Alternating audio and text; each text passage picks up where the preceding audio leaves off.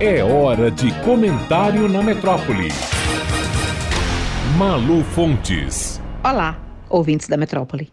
Para se concretizar a promessa do presidente Jair Bolsonaro, de que indicaria para o Supremo Tribunal Federal um ministro terrivelmente evangélico, está precisando muito de um empurrão divino. Já se vão muitas semanas desde a aposentadoria do ministro Marco Aurélio Melo e sua vaga na Suprema Corte continua vazia.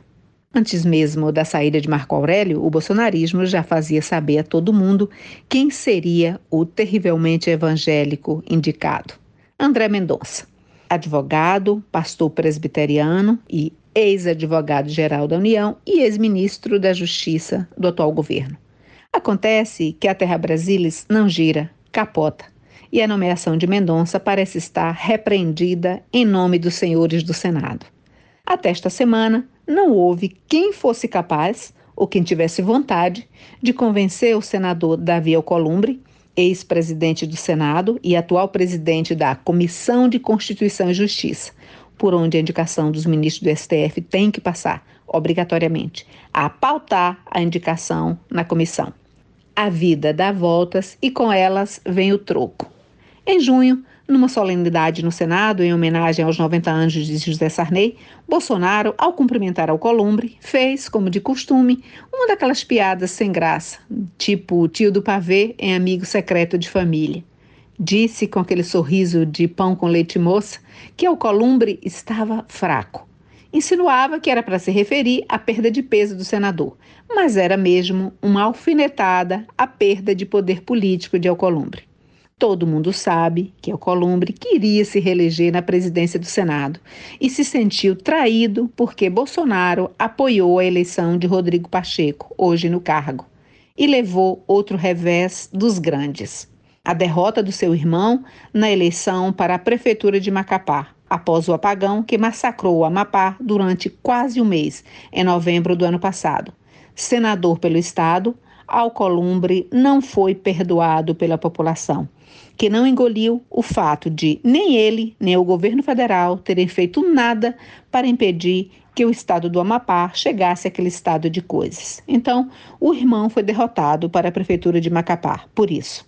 Ferido, magoado e ressentido com o presidente da República, o fraco Alcolumbre agora mostra o valor da sua caneta e faz a egípcia diante da pressão dos pastores de mãos postas, exigindo que ele paute a indicação de Mendonça na CCJ. Um rebanho de pastores fez romaria esta semana ao gabinete do presidente, exigindo a indicação de Mendonça. Bolsonaro está meio quieto sobre o assunto mas o que se diz é que tudo o que ele quer hoje é que o próprio Mendonça anuncie que não tem mais interesse na vaga do STF, o que não deve acontecer, pois quem não quer um cargo desse, vitalício?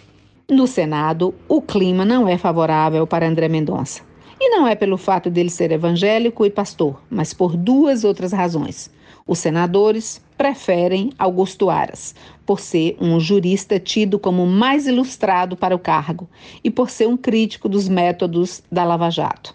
De Mendonça não gostam porque o acham limitado e excessivamente subserviente a pastores que se consideram a bússola do presidente Bolsonaro, como Silas Malafaia e assemelhados, e por ser lavajatista explícito.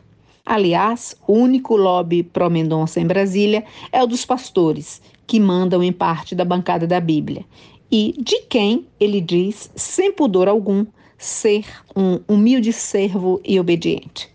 Essa subserviência toda gera desprezo entre a maioria dos senadores. O eleitorado evangélico está em polvorosa, pois não aceita nada menos que o cumprimento da palavra do presidente, que garantiu um ministro terrivelmente evangélico. Por enquanto, terrível mesmo, só a situação de Mendonça, à espera dos senadores e sentindo-se abandonado por Bolsonaro. Malu Fontes, jornalista, para a Rádio Metrópole.